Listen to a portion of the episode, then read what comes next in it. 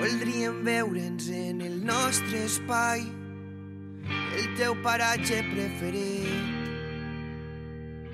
Recorrerem la nit per ser més forts i anar més lluny, desterrar la nostra por. Bienvenidos a Solo Fútbol Sala.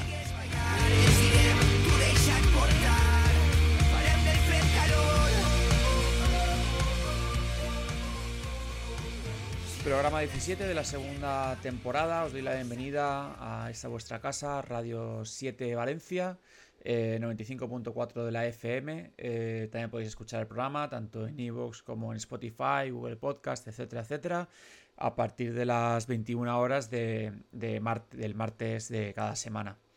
Eh, esta semana pasada estrenamos además canal de YouTube en el que cada jueves subiremos algún contenido. La semana pasada fue una entrevista con el portero internacional de- del Levante Unión Deportiva, Fede Pérez. Eh, esta semana, si no pasa nada, si el COVID nos lo permite, eh, subiremos una tertulia con entrenadores de los, de los equipos que se han clasificado para el, el playoff de ascenso a Segunda División Femenina. Con los cuatro equipos de la provincia de Valencia y Castellón. Estamos esperando confirmación de alguno de ellos, pero, pero bueno, intentaremos que estén los cuatro, los cuatro representantes y si no, pues dos o tres por lo menos, porque este fin de semana ya comienzan este último playoff de ascenso, esta última liguilla de ascenso a Segunda División. Modos de poneros en contacto, poneros en contacto con nosotros. Modos de poneros en contacto con nosotros, ya sea por eh, Twitter, arroba solofutbolsala guion bajo, por Instagram, arroba solofutbolsala, en los comentarios de eh, en Facebook buscándonos como Solo Fútbol Sala, en los comentarios de los vídeos de YouTube, en YouTube podéis encontrarnos como solo, creo que- buscándonos como solo espacio Fútbol Sala, nos encontráis, pero bueno, al final si ponéis solo Fútbol Sala nos encontraréis también en YouTube eh, o por correo electrónico a redacción arroba solofutbolsala.com. Ahí esperamos vuestras sugerencias, si queréis que hablemos sobre algún tema, si queréis eh, que tratemos alguna tertulia, alguna entrevista, o entrevistar a esta persona que consideramos que es interesante, bueno, pues nos lo apuntamos y, e intentamos hacerlo. Esta semana, debido a mi speech de la semana pasada, he tenido unos cuantos, eh, unos cuantos rejones a mi, hacia mi persona, eh, vamos, los acepto perfectamente. He hablado con varias personas de este tema y, y no me, no me, no me duele tener que rectificar o tener que aclarar mis palabras de la semana pasada, porque por lo visto no me expliqué bien y, por lo tanto, vamos, lo repito y, doy mi opinión desde, desde cero, con más información, que la semana pasada lo dejaba un poco abierto. eh, y esto también se me ha echado en cara, así que eh, esta semana pues voy a intentar dar toda la información eh, sobre, el, sobre el tema de- del partido entre Fuensanta y el Pilar. Vale, yo os cuento hablando con varias, con varias partes de, este asunto, eh, os cuento la versión que creo que se ajusta más a lo que, a lo que realmente pasó. Voy a medir mis palabras porque luego me dicen que, que me precipito y, vamos, no es mi intención en ningún momento. Durante la semana del partido entre, que se debía, se debía disputar entre Fuensanta y el Pilar, el Pilar recibe la noticia de que uno de sus jugadores ha dado positivo en un control PCR. Eh, en tercera división se pasan controles eh, de los equipos cada 15 días y Pilar lo había pasado la semana anterior. Por lo tanto, digamos que esta semana no le tocaba pasarlo. Eh, pero bueno, el Pilar decide comunicarlo al equipo rival, a Fuensanta, y decide comunicarlo a Federación. Según protocolo, no se aplaza el partido porque si no son varios contagiados, no, no se aplaza el partido. Fuensanta está en su derecho de no querer aplazar el partido, no se aplaza. Y el Pilar acude al partido con los jugadores que cree disponibles. Eh, en el vestuario de- del pabellón de Alfafar, donde juega Fuensanta sus partidos como local, se realizan unas pruebas de antígenos y varios jugadores dan positivo. Deciden no jugar el partido como es normal porque mm, era peligroso, eh, con el consecuente enfado de- de- de- del equipo local que, no le gusta la manera de proceder de- del Pilar.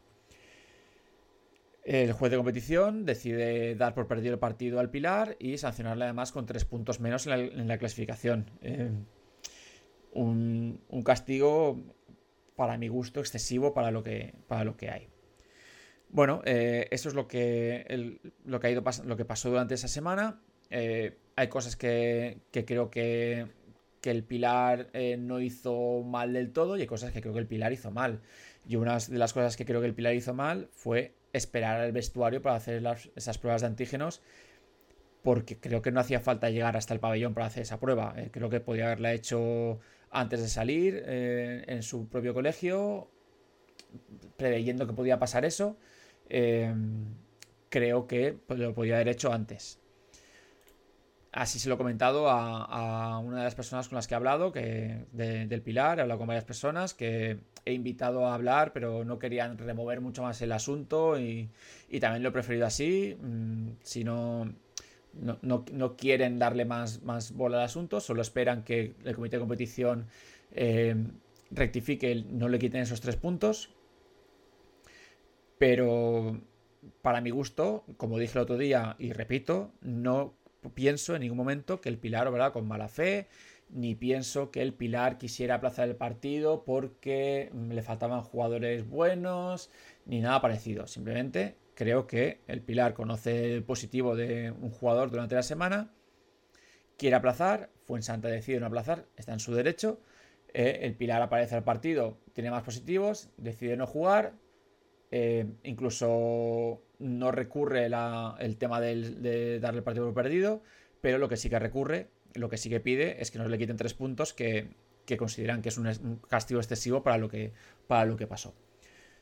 Fuensanta, sin embargo, está, está enfadado en alguna cosa con razón, otra sin razón. Yo ya, ya, dije la semana pasada que para mi gusto este año tenemos que ser comprensivos e intentar aplazar los partidos que nos pidan por un tema COVID si la persona que te pide o el club que te pide ese aplazamiento se está intentando aprovechar de ti y está intentando, que no digo que sea el caso, eh, repito, no digo que sea el caso, que luego se me enfadan. No estoy diciendo que el Pilar se intentara aprovechar. Estoy diciendo que si pasara eso, si algún club decide aprovechar el COVID para aplazar partidos y eh, decide aprovechar el COVID para mm, competitivamente aprovecharse, pues no me parece bien. Y que lo hagan, pero allá él con su conciencia. Yo como equipo que, que, está haciendo bien las cosas, pues yo lo aplazaría. Y lo digo yo que soy un soy el director deportivo de un club que nunca aplazo partidos. Porque no quiero aplazar partidos, no me gustan, no tengo pista para aplazar partidos. No lo hago nunca, he tenido muchas broncas al respecto, pero vamos, no es que no quiera, es que si aplazo partidos perjudico a mi club y, si no es por algo muy claro, no, no, aplazo. Pero este año entiendo que si algún club me llama y me dice positivo COVID, yo digo sin problema aplazamos. Pero esta, eh, Fuensanta está en su derecho de no querer aplazarlo. Em, el Pilar se queja, yo creo que con razón, que el partido lo debería haber aplazado Federación eh, Española pero el protocolo eh, se diluye entre positivos, eh, posibles positivos, contagios, no contagios.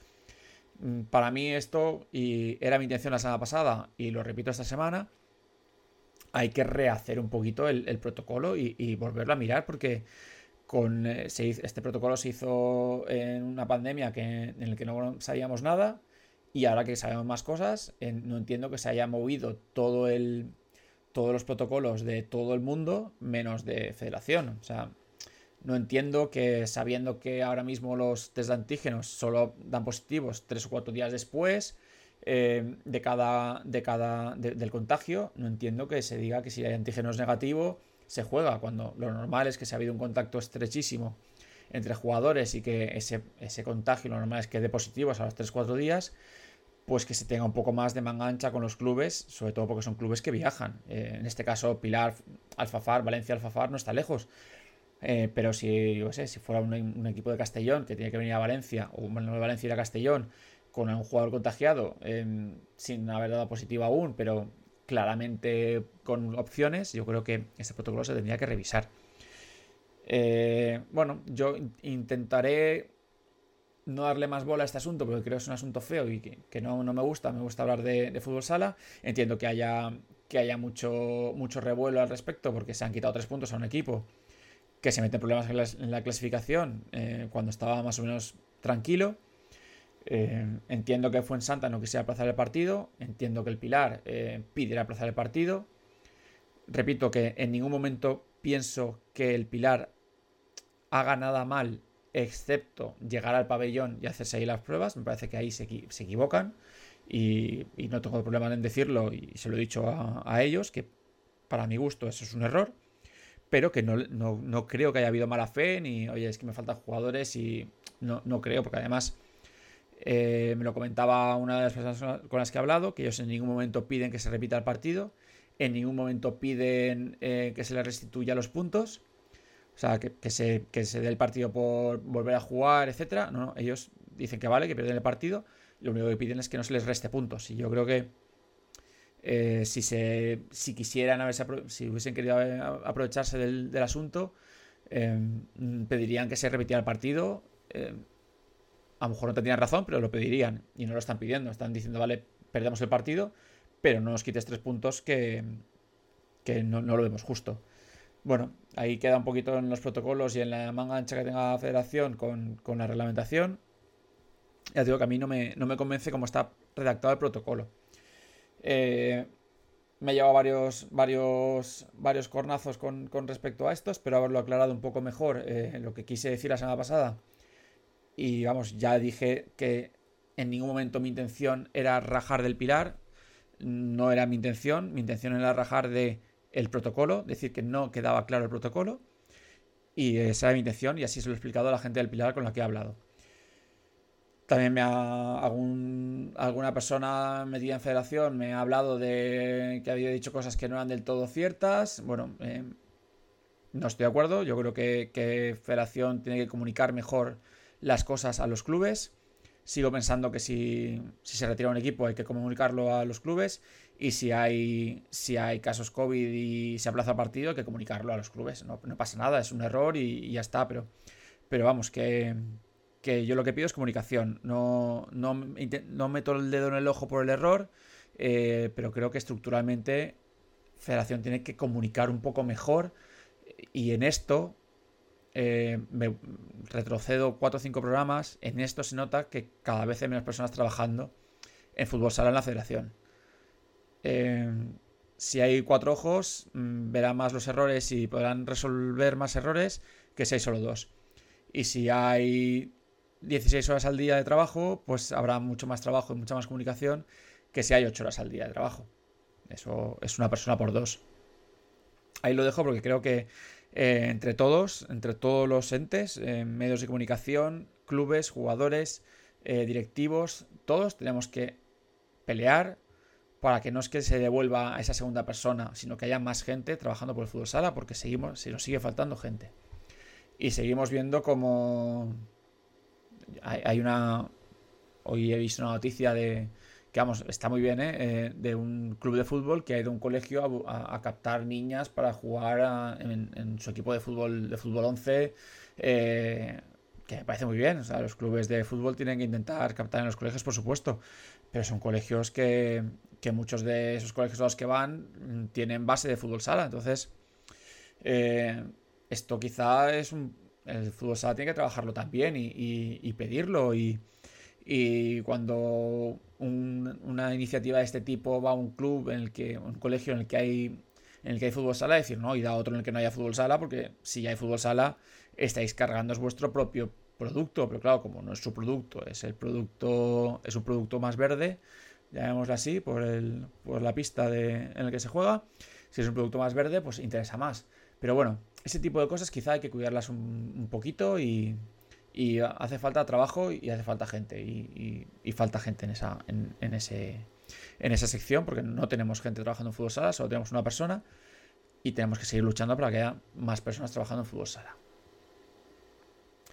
Para acabar, eh, he querido dejar para el final porque las noticias luctuosas intento, intento pasarlas de refilón. Eh, quiero mandar un enorme abrazo a toda la familia del Peñíscola Fútbol Sala. Eh, ha fallecido esta, esta semana su presidente, Juan Vizcarro. Un presidente que cogió un club en categorías regionales y lo ha llevado a Primera División, lo ha llevado a Copa de España aunque ahora está en segunda división, es, todos sabemos que es un club de primera y en parte es gracias a su gestión, a su trabajo, a su carácter. Eh, no he podido dejar de emocionarme viendo la cantidad de mensajes de exjugadores que están en todas las partes de, España agradeciendo el trato, agradeciendo el cariño del presidente del presidente Peñíscola por, ellos y, la verdad es que perder una persona así, bueno, pues un abrazo muy grande a toda la familia de Peñíscola, eh, me entristece mucho esta pérdida y desde aquí apoyamos desde ya cambiar el nombre del pabellón de Peñíscola y, llamarlo pabellón Juan Vizcarro porque creo que se, lo merece. Eh, un abrazo enorme y, esperemos que, Peñíscola pueda, subir a primera división y dedicarle este, este ascenso a su presidente. Comenzamos ya haciendo un repaso a resultados y clasificaciones del fin de semana. Comenzamos con el repaso numérico.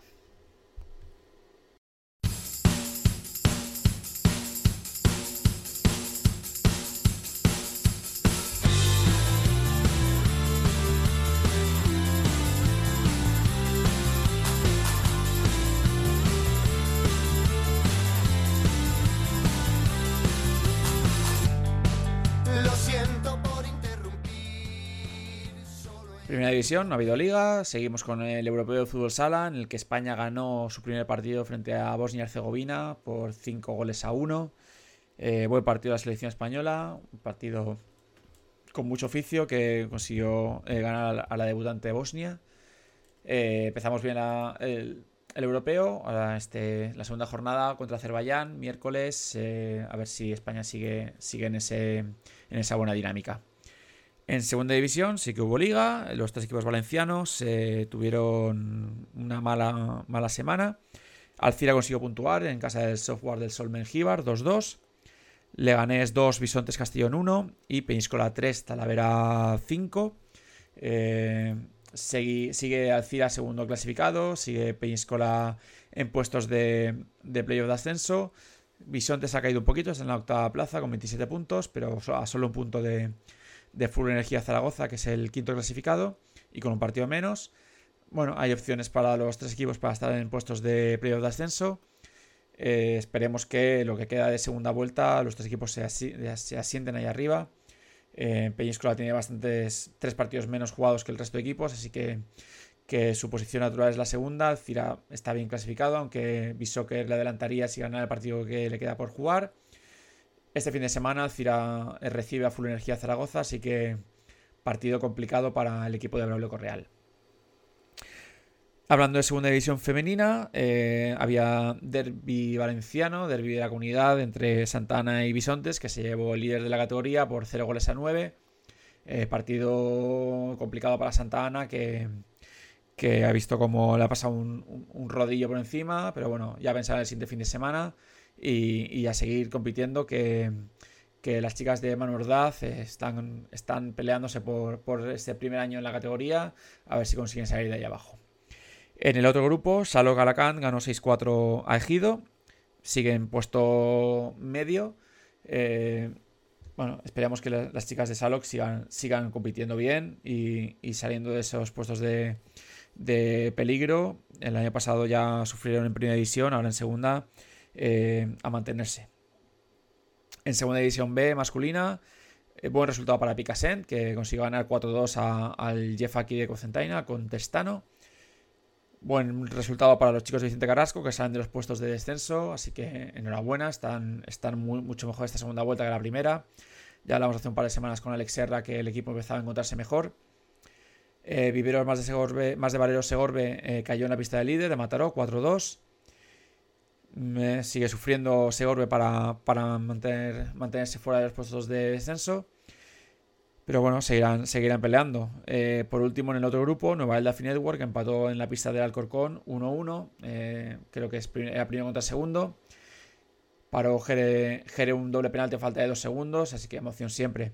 Y digo creo que es primero contra segundo porque mm, eh, Federación Española y su desastre de página web pues no ha actualizado esta semana los, los resultados, las clasificaciones las, las, eh, actualiza muy tarde durante la semana. Eh, me parece un despropósito que Federación Española siga teniendo esta, esta web tan desactualizada en un deporte en el que con, con Fénix todos sabemos resultados. Mm, vamos, al segundo acaba el partido, a los cinco minutos los árbitros suben el resultado. Me parece un despropósito que la página web de Federación Española funcione tan sumamente mal. Eso es una cosa que hay que mejorar. Eh, Federación Española, por favor, si alguien me escucha, estáis ahí, eh, por favor, la web. Eh, es, esencial que, estéis con la web. Me parece muy bien que hagáis canales de Telegram de la selección, que hagáis redes sociales, vídeos, vale, pero la web, por favor, de, los resultados de Segunda División B, que estén actualizados. Eh. No te digo al momento, pero, pero hoy es lunes por la noche y no están puestos los resultados de fin de semana, pero esto es un despropósito. Bueno, perdón que me caliento con ese tema. En tercera división, semana de descanso, solo se ha jugado un partido adelantado de la, de la jornada siguiente. Eh, Valencia, Valencia se mantiene líder con esta victoria contra Fuensanta 7-2. Consigue el liderato, perdón. Eh, vence al que era líder hasta ahora, Fuensanta. Se han jugado varios partidos durante la semana. Burrina 3, Alcalá 3, Arcadi 1, Alcora 3. Ollería 5, Santana 5. Luego en la sección de tercera división analizaremos un poquito mejor la categoría. En regional preferente no hubo liga, como en tercera división, se han jugado un par de partidos que estaban aplazados. Eh, Carlet 1, Ribarroja 6 eh, e Inter 2, Alcira B2. Eh, solo dos partidos. Bueno, la semana que viene sigue la liga de preferente. En primera regional se está acabando ya esta primera fase. Recordemos que los cinco primeros de cada grupo se clasifican para un periodo de ascenso, por una liga de ascenso en el que pasan limpios de puntos, pasan con cero puntos cada equipo. Y los cinco últimos, igual, pero para el descenso también pasan limpios. Así que eh, si hay un equipo que ha conseguido 0 puntos, eh, pasaría con 0 puntos. Si hay un equipo que pasa, que pasa con 25 puntos, pasaría con 0 puntos. Mismas oportunidades. Eh, en un par de semanas empieza la, nueva fase. la semana que viene se decide los 5 y 5. Pero los, que los equipos que sí que podemos decir que están clasificados ya y los equipos que están ya clasificados para arriba y para abajo, lo vamos a ir repasando. Antes, eh, decir los, goleadores, Iván Richard, 39 goles de Benaguasil en el, grupo 1, y Sergio Andrés de Moncadense con 31 goles en el grupo 2. Vale, el primera regional, hemos dicho, grupo 1, cuatro equipos clasificados. Magen Alfafar, que ya es campeón del grupo, Alcudia, Intermontesa y Futur Villamarchant. Estos cuatro equipos ya están clasificados para el grupo de ascenso. Eh, por la plaza que queda están en pelea aún Benaguasil, Picassent y Arcadi B. Aunque Benaguasil está por encima de la, clasificación, Picassent tiene varios partidos suspendidos, aplazados, imagino que por tema COVID. Tiene tres partidos menos, le faltan tres partidos, a Benaguasil le falta uno, y encima ese uno que le falta es contra el, Magen, que es el, equipo campeón, así que sea complicado. Arcadi solo con una, eh, con una carambola bastante grande se clasificaría para, los puestos de ascenso. Ya, eh, ya no tiene opciones de clasificarse para, este, para esta fase y irían a la fase de, evitar el descenso. Domeño, Academia Futsal Valencia Club de Fútbol y Puzol. Puzol B, perdón, es Puzol B. En el grupo 2, los cuatro equipos que están clasificados ya eh, para, para, la fase de ascenso son Moncadense, Salesiano San Antonio Abad, Jognovo de San Geroni y Marista Sucro Cullera. Aquí aún no hay campeón porque está igualada la parte de arriba, está igualada entre Moncadense y Salesianos. Solo dos equipos pueden clasificarse para el periodo de ascenso. Solo dos equipos eh, están en la pelea por esa quinta plaza. Y son Futsacar y Agustinos. Veremos cuál de los dos equipos eh, lucha por el ascenso y cuál de ellos lucha por, por evitar el descenso. Los cuatro equipos que sí que no tienen opciones ya para subir son el Pilar B, La Cañada, Cuart B y Fuensanta B. Bien, pasemos a segunda regional. Eh, los líderes, los tres equipos eh, clasificados en primera posición de cada grupo que ascenderían son en el grupo 1, Tuejar, Inter Tabernes Blanques B y Castillo Requena B. El máximo goleador de este grupo es Rubén Collados del Luis Vives con 24 goles. Cuatro golitos más que ha metido Rubén esta semana, que está imparable. En el grupo B, Santa Ana B, Esclavas y Santana Algemesí. Son los tres equipos que van en las tres primeras posiciones. Máximo goleador, Carlos Hurtado de Santa Ana Algemesí con 19 goles. Por último, en el grupo C, en el grupo 3, Mislata B, Alberic y Alboraya B. Mislata B, que va como un tiro, ha ganado todos sus partidos, tiene un, creo un más 100 de, de golaveras. Esta semana han, goleado a Alboraya, que iba segundo. Mislata B, vamos, puede estar, puede ser eh, equipo de primera regional en, en 3 o 4 semanas. Máximo goleador de la categoría es con José Zafra con 34 goles, de Mislata B, por supuesto, pero que bueno, el segundo clasificado, el segundo máximo goleador también es de Mislata, el tercero también. Bueno, Mislata B está, está pasando por encima de sus rivales esta temporada. El mejor cuarto equipo eh, de todos los grupos es la Pobla del Duc, del grupo, del grupo 2, con un con una coeficiente de 2.15. Sería el, equipo que ascendería también a Primera Regional. Pasemos ya a la Autonómica Valenta, eh, en el que ya hay eh, calendario para la segunda fase, la fase autonómica, autonómica de verdad. En la fase de ascenso, la primera jornada sería Juventud Els B, Feme Castellón B, San Blas de Sax, Hispanic Torrent, Jefaki, Muchamel Benifutsal y Alboraya Castellón.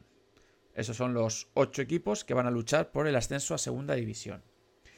En los otros ocho equipos, en lo que ha llamado Federación la Copa Federación, Villena, Sereyes Alcoy, Godella Alcira, Calacán B, Magen UPV eh, y Muchamel Cobes del Canelobre, Cabanes. En la provincial Valenta eh, siguen líderes los mismos equipos, el Futur Vila Marchant eh, y el Alianza Barri de Crist, Alianza Cuare Paulet, pues, nombres larguísimos los dos.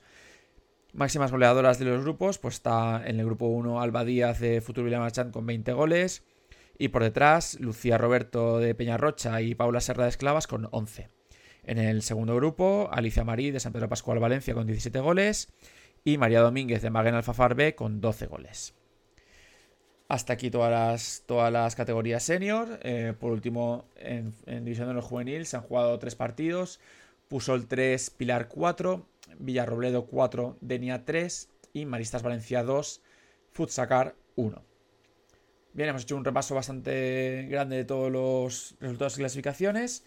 Eh, seguimos con el fútbol sala de élite, seguimos con Miguel Carrasco.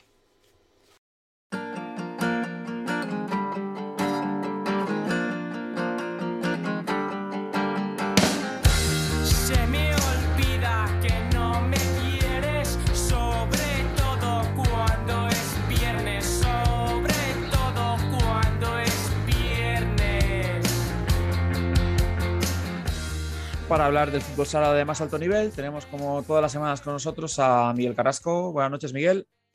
Hola, buenas noches, Eusebio.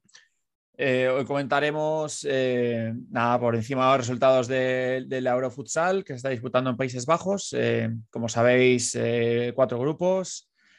Ya ha pasado la, primera jornada, ya, ya se ha disputado. Hoy, que es lunes, estamos hablando lunes, se ha disputado la segunda jornada del grupo A y mañana que estáis escuchando esto, martes, se estará disputando la segunda jornada del Grupo B.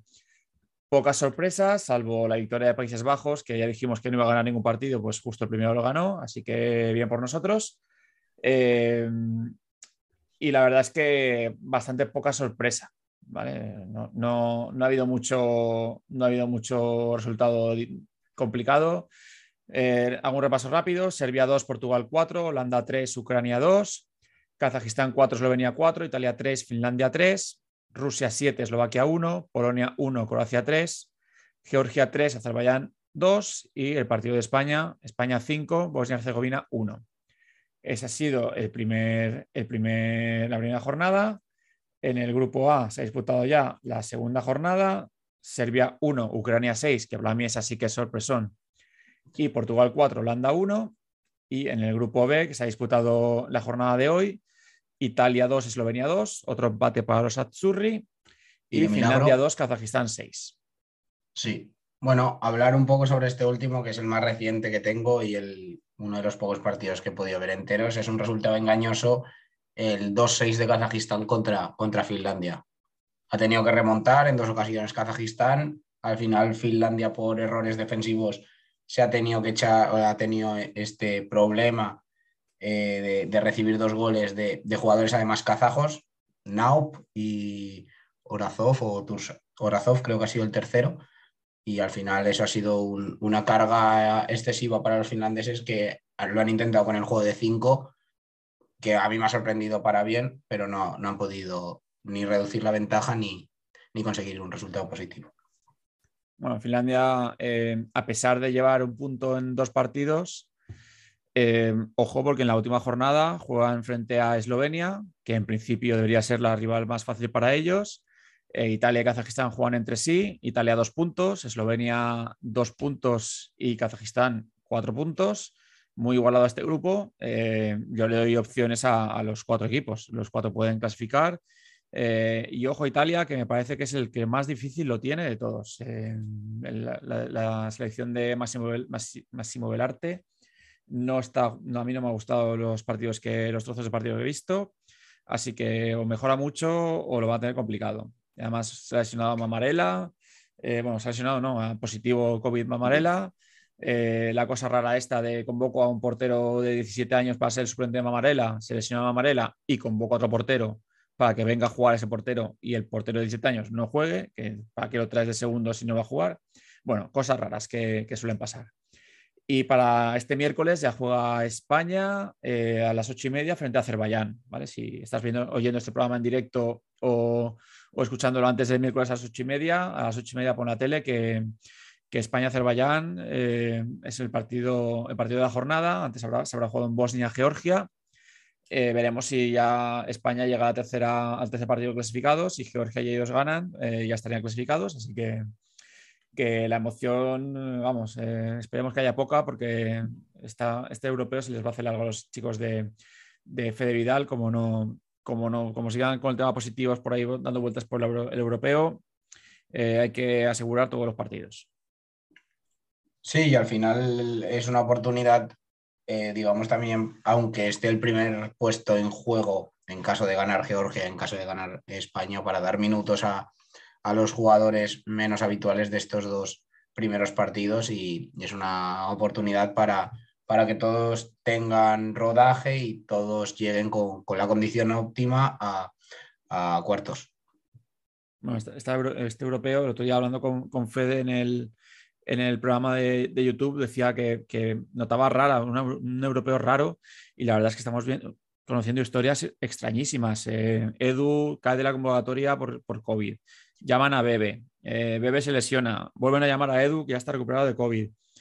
Eh, el jugador esloveno Kucek, que estaba retirado y que vuelve del retiro para ayudar a la selección porque se lesiona un jugador, un compañero suyo.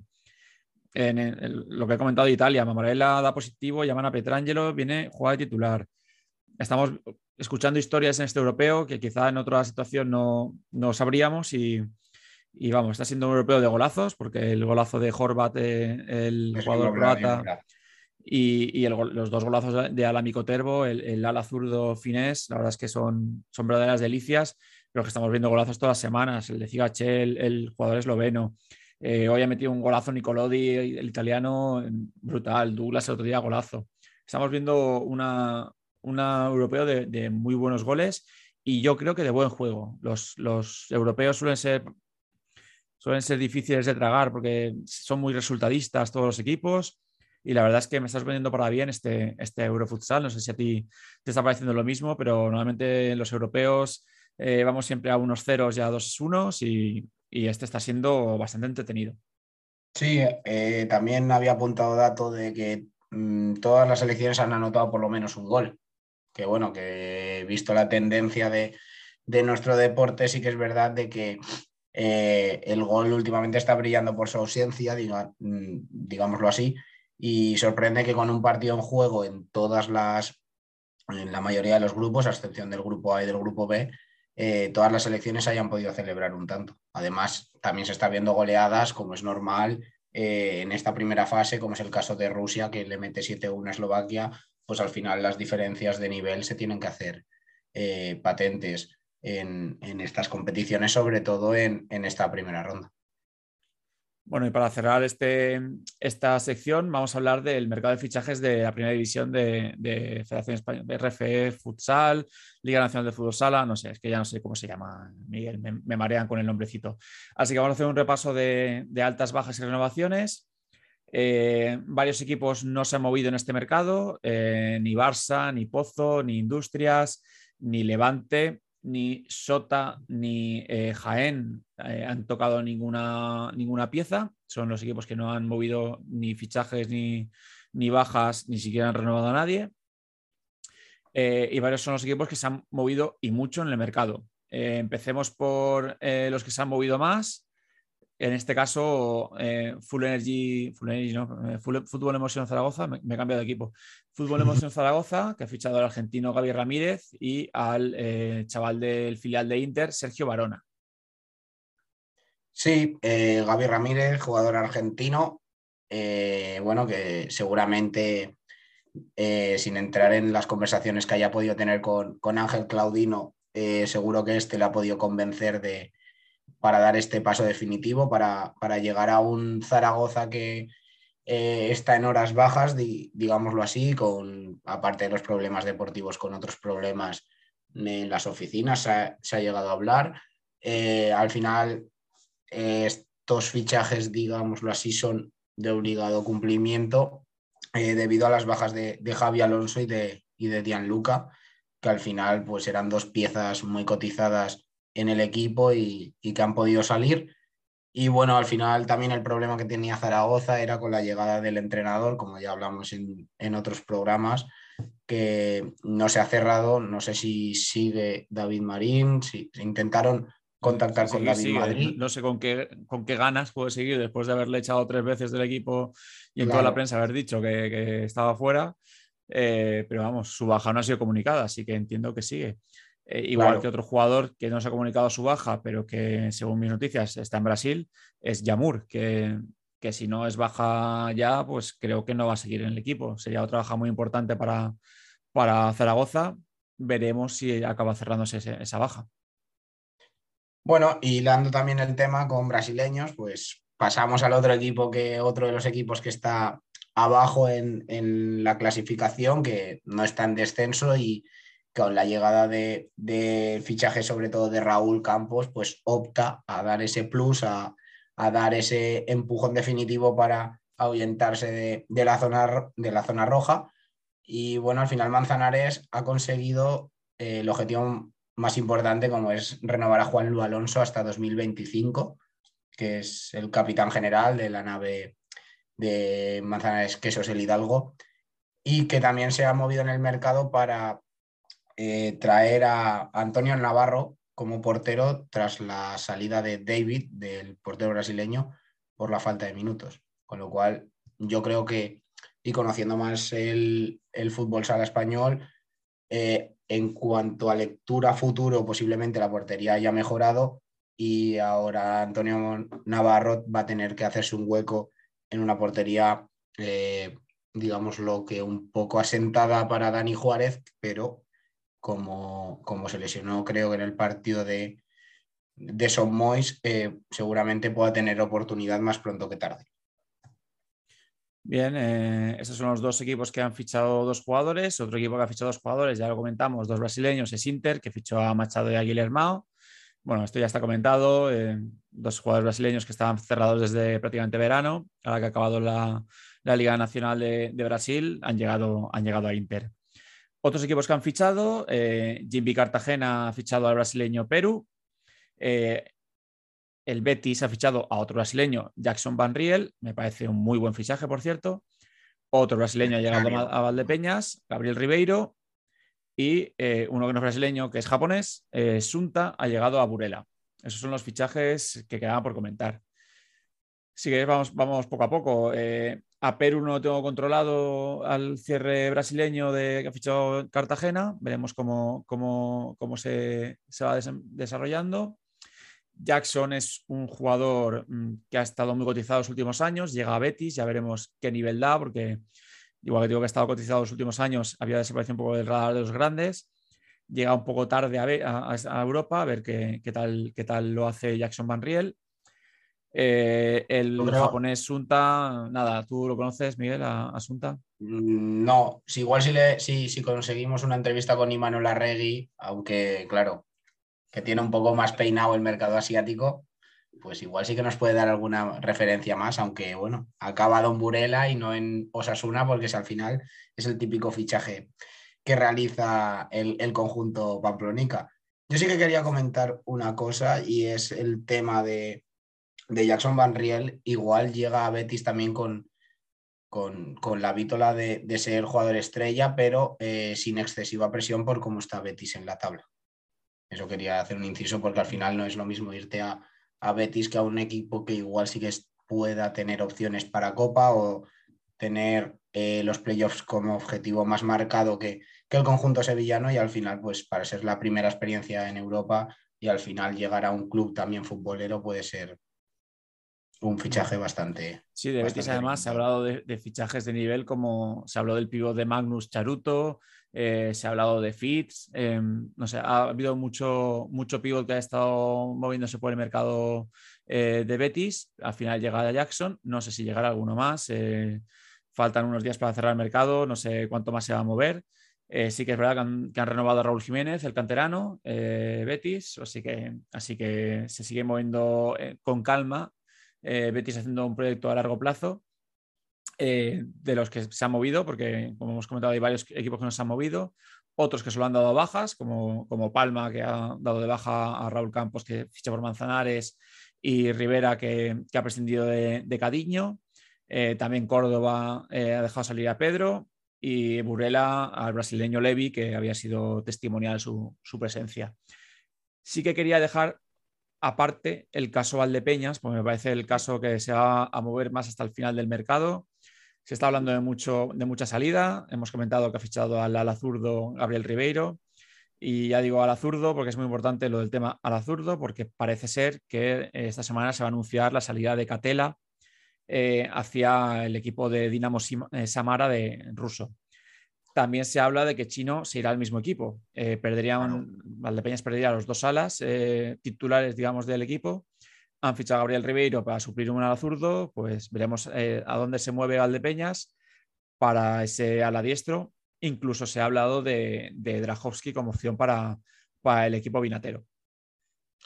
al final, igual Dragowski no, no, es tan amigo nuestro y no es un oyente habitual del programa con tanta eh, digamos así, comida de oreja hablando mal, una expresión bastante, bueno, mejorable, pero ya que le estábamos regalando un poco los oídos al bono de Tomás, no, parece ser que, no nos ha escuchado todavía, así que tocará esperar a ver dónde y cómo se, desenvuelve Valdepeñas en, en esta semana, en esta última semana de mercado. Y bueno, eh, sí que entiendo la postura de, de Catela y de, y de chino de firmar un, contrato, aunque sea en Rusia, que te garantice eh, poder seguir viendo el fútbol sala una vez, una vez te acabe la carrera.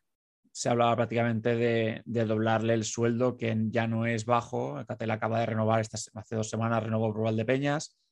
Mm. Eh, prácticamente le doblan y un poquito más su sueldo en, el equipo vinatero y, firma por dos años. Así que es un, sueldo muy importante para, un jugador que, ha estado en la pomada mucho tiempo, que se ha hablado para mal siempre de él, que su paso por Santiago, por Zaragoza han sido testimoniales y que hasta que no ha llegado a Valdepeñas y ha encontrado a un entrenador que le ha dado confianza y le ha enseñado a ver que tenía que cuidarse más dentro de la pista, fuera de la pista, no ha rendido como, como, como hemos visto, que le ha llevado otra vez a la selección y hasta en este europeo. Veremos si eh, este año y medio en Rusia, si finalmente se cierra su fichaje por Dinamo Samara, eh, es bueno para él o es un nuevo caso Juan Emilio o, cómo va a ser el tema, porque mm, estos pasos por Rusia eh, a veces sale bien, a veces, como por ejemplo Lin, o a veces sale mal, como el ejemplo Juan Emilio. bueno, veremos, veremos cuál es el, final de este, de este caso. Bueno, creo que no nos dejamos ninguna, ninguna alta, ninguna baja. Eh, solo nos faltaría por comentar la renovación de Duda en el banquillo de, de Jimmy Cartagena. Eh, y bueno, eso, que queda una semanita para cerrar el mercado, eh, siete días justos a partir de hoy, que es lunes.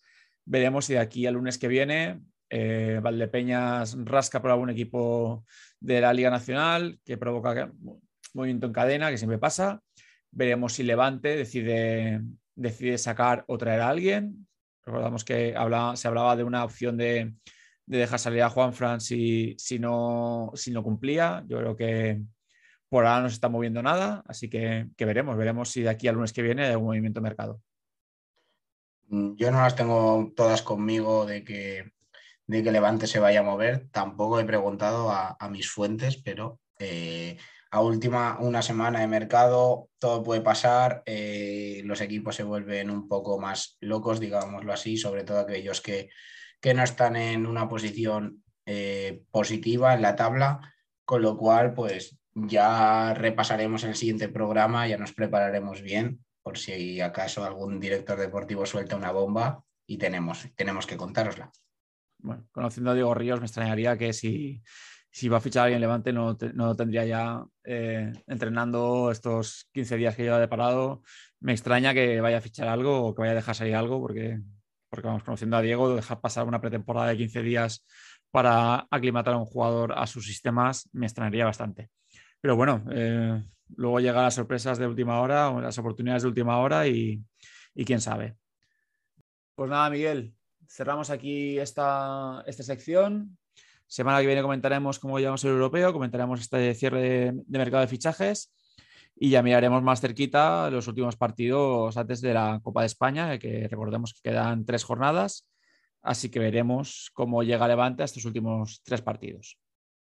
Sí, bueno, esperemos que, podamos contar eh, cosas positivas, sobre todo ahora hablando de la selección y bueno, estamos aquí en el programa como todos los martes para, para que nos escuchen y, no dar un clinic de fútbol sala, porque para eso estás tú, pero eh, intentar llevar este deporte a, cada vez más gente. Mira, muchas gracias y buenas noches. Every time I see you in the world, you always step to my girl.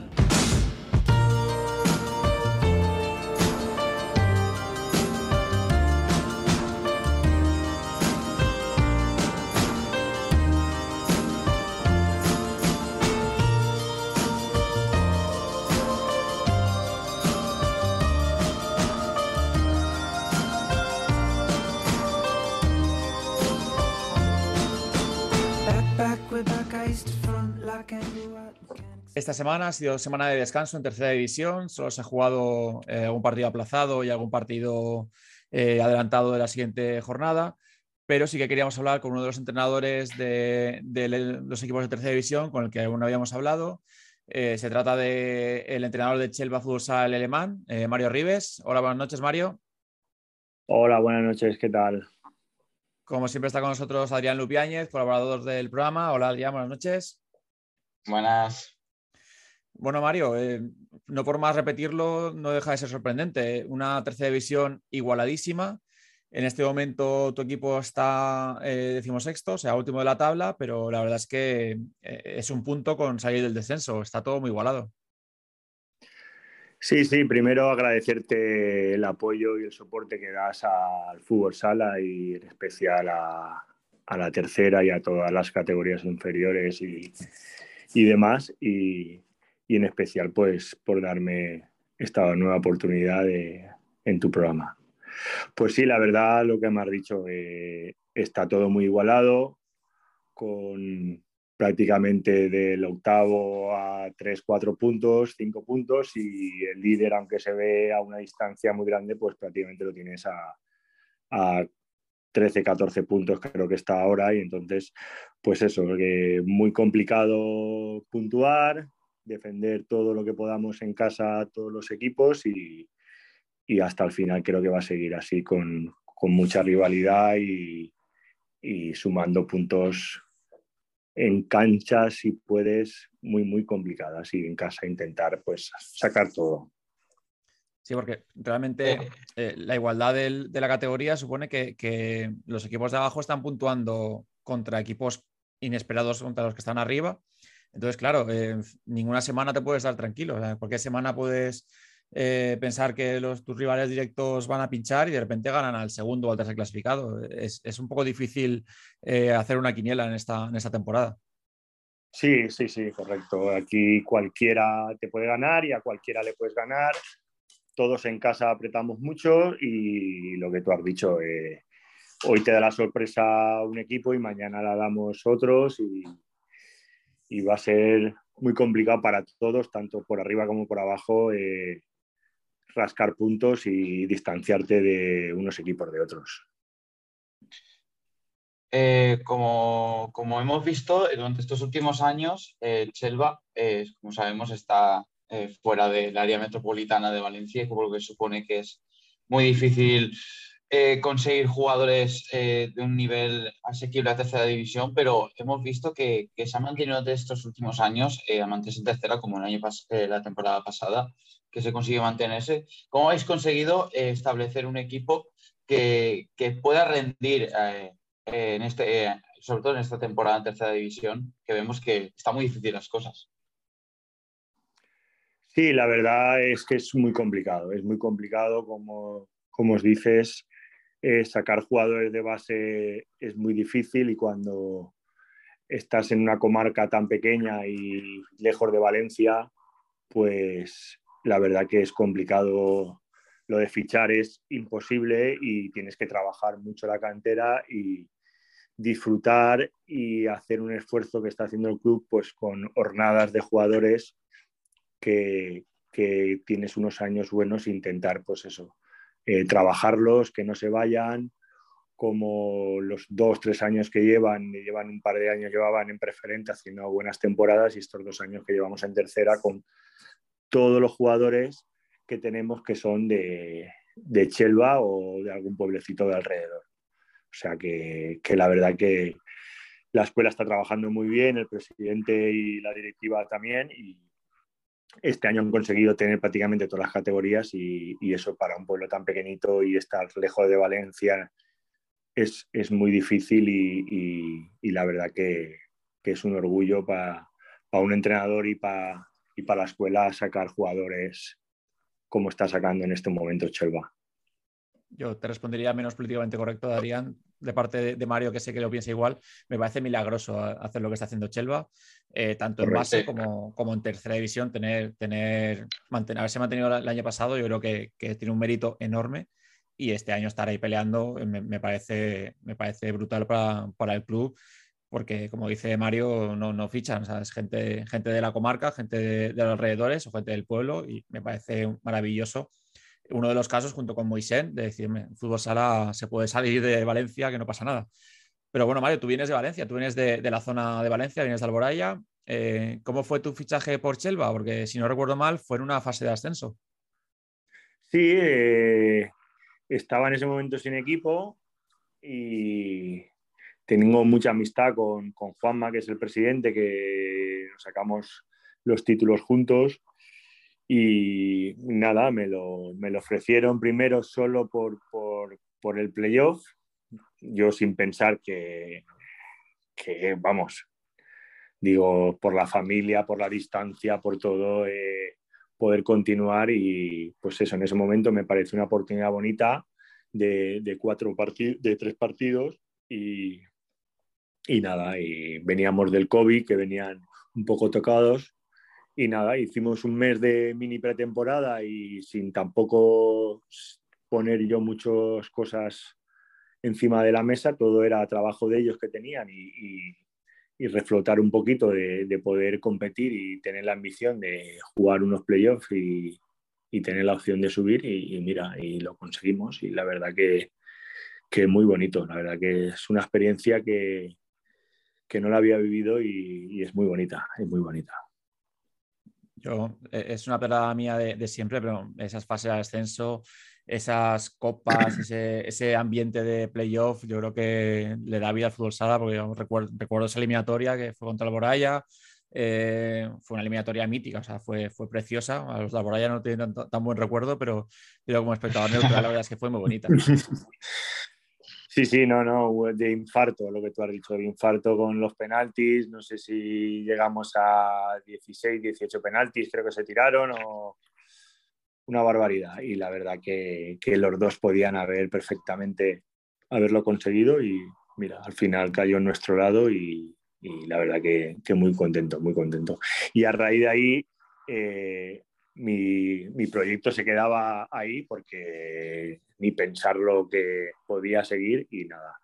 Estuvimos todo el verano hablando e intentando cuadrar todo para, para, poder entrenar dos días a la semana, hacer el esfuerzo, tanto ellos como por mi parte, de, de subir y entrenar. Y, y la verdad que, que, muy contento, la verdad que muy contento porque tengo este año tengo menos jugadores, pero tengo 13 jugadores que, que la implicación es máxima.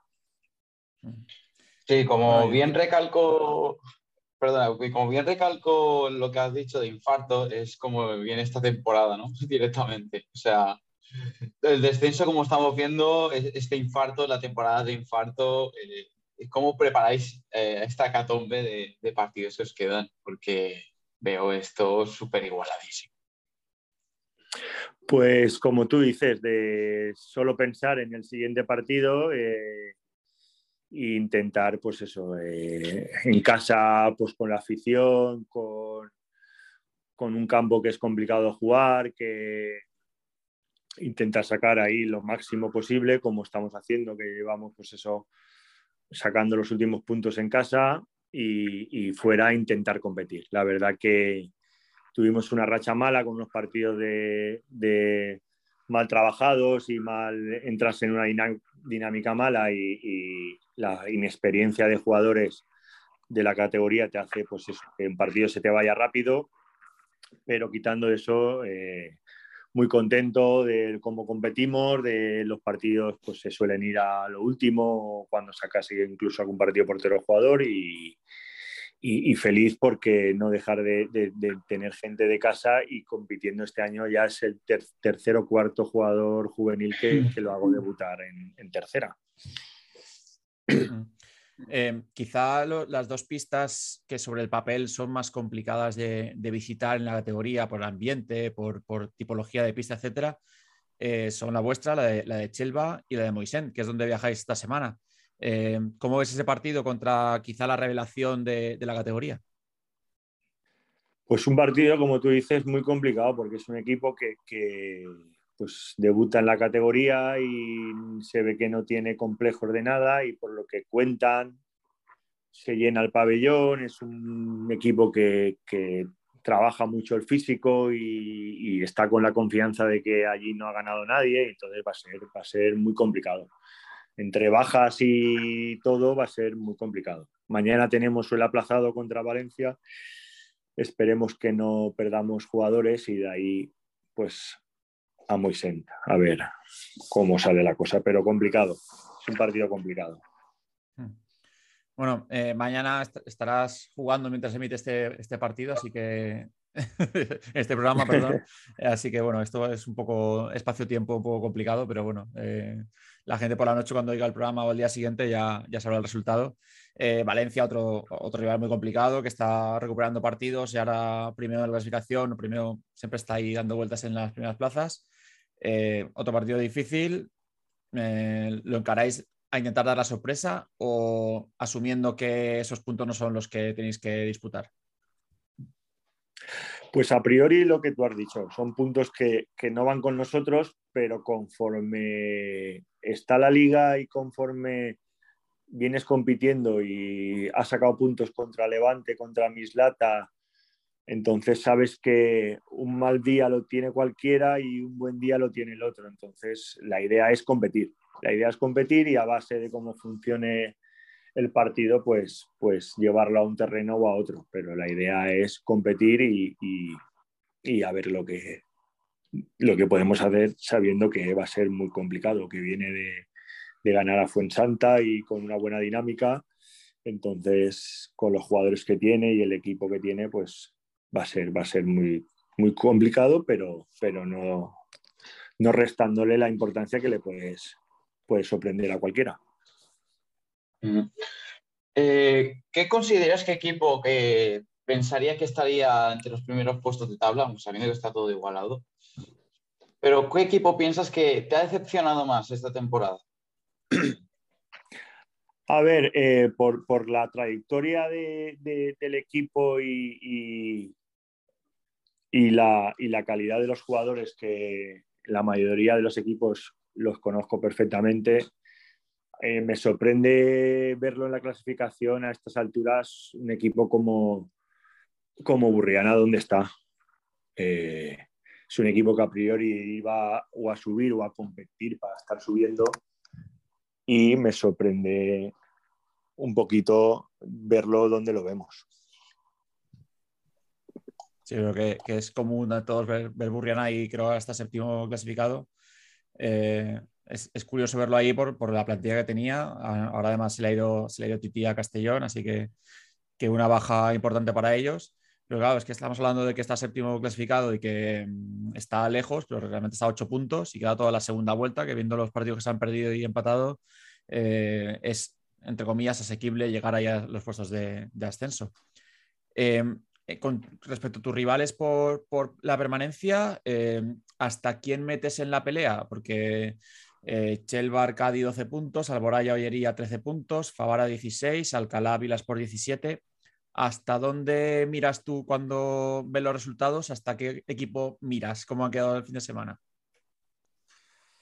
Pues eh, teóricamente, pues miramos lo que ya se está hablando. De, del noveno décimo es la idea que, más o menos luego puede variar un poquito, pero conforme está apretada, pues eso, eh, en, estos momentos, si lo mirara con solo la clasificación, pues hasta Vilaspor, el Colegio Pilar, esa, es eso que creo que no se equivoco, si recuerdo mal, está el noveno décimo, pues por ahí es, es la meta de, Está claro que depende mucho de las últimas jornadas, cómo miremos hacia arriba, segunda B, del tema de los descensos y tal, pero la idea es, conforme está viendo la liga y ahora que queda una jornada para acabar la primera vuelta, el tema está conforme está apretado, es eso, el décimo noveno, décimo en la tabla, pues por ahí es la idea de mirar y luego pues eso, también juega el factor partidos y equipos y demás, pero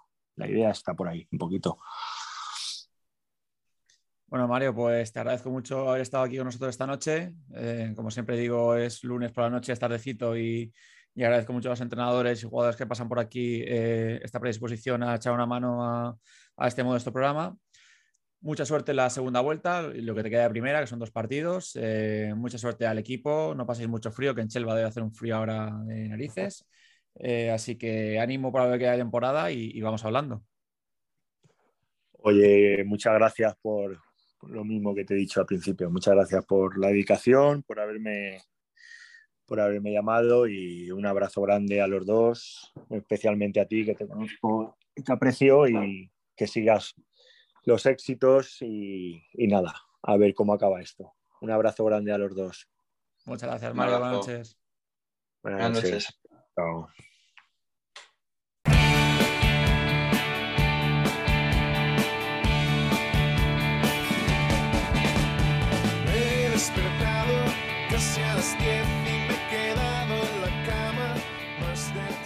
Como hemos hablado con Mario, este pasado fin de semana eh, hubo parón, supongo que por el festivo de San Vicente, la verdad es que no, no sé muy bien por qué es el parón, porque en otras categorías sí que ha habido liga, eh, pero bueno, ha habido parón, ha servido para recuperar partidos eh, aplazados, igual que este, esta semana también va a servir para, recuperar partidos aplazados entre semana. Comento unos cuantos resultados que ha habido entre entre semana y fin de semana. Burriana 3, Alcalá 3, otro empate de Alcalá contra otro equipo de arriba. Arcadi 1, Alcora 3, eh, Ollería 5, Santana 5, eh, buen empate de Ollería que le vale para, dejarse un poquito del último puesto, pero, pero no le vale para salir del descenso. Y por último, Valencia 7, Fuensanta 2, Valencia recupera el liderato, eh, Fuensanta lo pierde. Mm, bueno, ya estamos acostumbrados a que el líder pierda, siempre que hay, hay un líder nuevo, pierde, pierde partido, así que no es ninguna novedad. Ahora esta semana, el fin de semana ya vuelve a ver liga y entre semana, como ha dicho Mario, hay un partido aplazado más que, bueno, iremos comentando durante la semana. Exactamente, como tú dices, el líder cada vez que juega un partido acaba perdiendo el liderato, como es de esperar siempre en esta temporada, ¿no? Y vemos un partido de 7-2, un partido que estuvo eh, claramente dominado por el Valencia desde el primer momento del partido. Y vemos que a mitad de partido se fue de las manos a Fuensanta con la expulsión de, de Edu Olivares, el portero goleador, por decirlo así, porque lo considero así, es, increíble este muchacho. Pero vemos que la segunda parte ya es una hecatombe de, del Valencia que, como, como vemos, consigue recuperar el liderato después de que Fuensanta ganase la anterior jornada a Alfavara, a contra todo pronóstico. Así que vemos aquí que esto del tema del liderato, quien lleva el carro al final lo va perdiendo. Bueno, es buena noticia para Chelva que si juega mañana contra. Bueno, está jugando ahora mismo, si está escuchando el programa en la radio, o ya ha jugado, si lo está escuchando en podcast, eh, contra Valencia, pues oye, aquí quizás Chelva pueda dar la sorpresa en, San Isidro. Eh, pues nada, con respecto al mercado, ya comenté la semana pasada que Titi fichaba por, por en segunda división, tras, tras muchos rumores. Creo que, que algún comentario tienes al respecto. Sí, claro, decían que se volvía al Segorbe, que le ofrecían eh, en torno a unos 500 euros de sueldo, cosas así. Eh, básicamente, o también, también se decía que volvería a Fútbol 11, cosas, cosas que se han rumoreado entre distintos entrenadores de tercera división, que evidentemente no voy, no voy a comentar en ese aspecto. Pero hace dos semanas, eh, desde redes sociales de de Castellón, se ofició el fichaje de Titi al equipo de, de la cuna de fútbol sala, como lo denominan así ellos, y pues, ¿para, ¿para qué? Para intentar subir a playoffs, que en este caso no lo están consiguiendo después de, perder contra el Leganés, en este caso. Sí, lo tienen difícil porque los equipos de segunda división están apretando y, la verdad es que estaban llevando muy buena temporada Bisontes, pero mantenerla era, muy complicado, así que el fichaje Titi les va a venir bien. Veremos si consiguen eh, subir esos dos o tres puestos que les separan ahora mismo de, de los puestos de playoff y a ver si conseguimos tener a tres equipos valencianos para intentar subir a primera división, que siempre es buena noticia. También viendo que los eh, equipos de segunda B están empezando a salir de, del pozo y que los equipos de tercera puedan ver que tienen, pueden ascender sin tener que hacer un grupo. No sé, a lo mejor este año les mandan al grupo gallego a este paso. Eh, no sé, pero bueno, eh, es, buena noticia que los equipos de segunda estén ahí, estén arriba. Sí, están arriba, Alcira sobre todo y Peñíscola, estos dos equipos. Y también hablamos de la noticia del fallecimiento del presidente de Peñíscola. Eh, lamento para ellos y descansen en paz.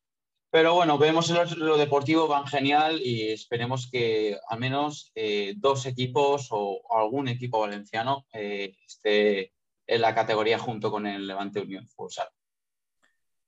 Muy bien, Adri. Pues nada, la semana que viene comentamos ese, campeonato de invierno, famoso la, mitad de temporada en tercera división, que habremos acabado ya la primera vuelta. Eh, así que nada, la semana que viene más. Muchas gracias por estar aquí conmigo otra noche más. Muchas gracias y a seguir comentando. Un abrazo.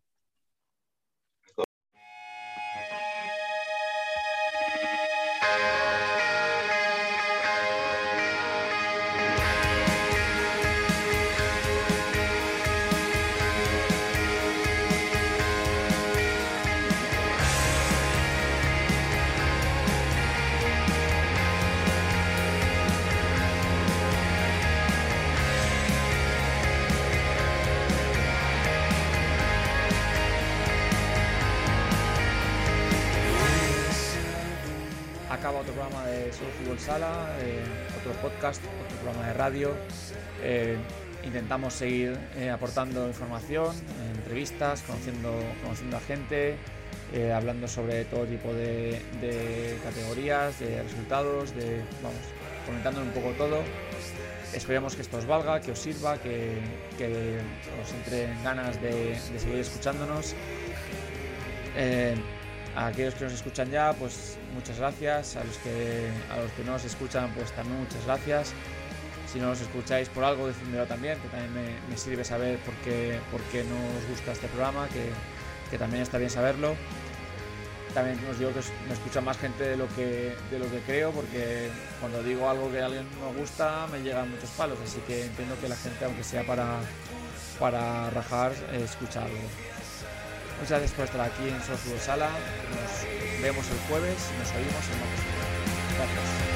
Todos tus amigos, la familia y los vecinos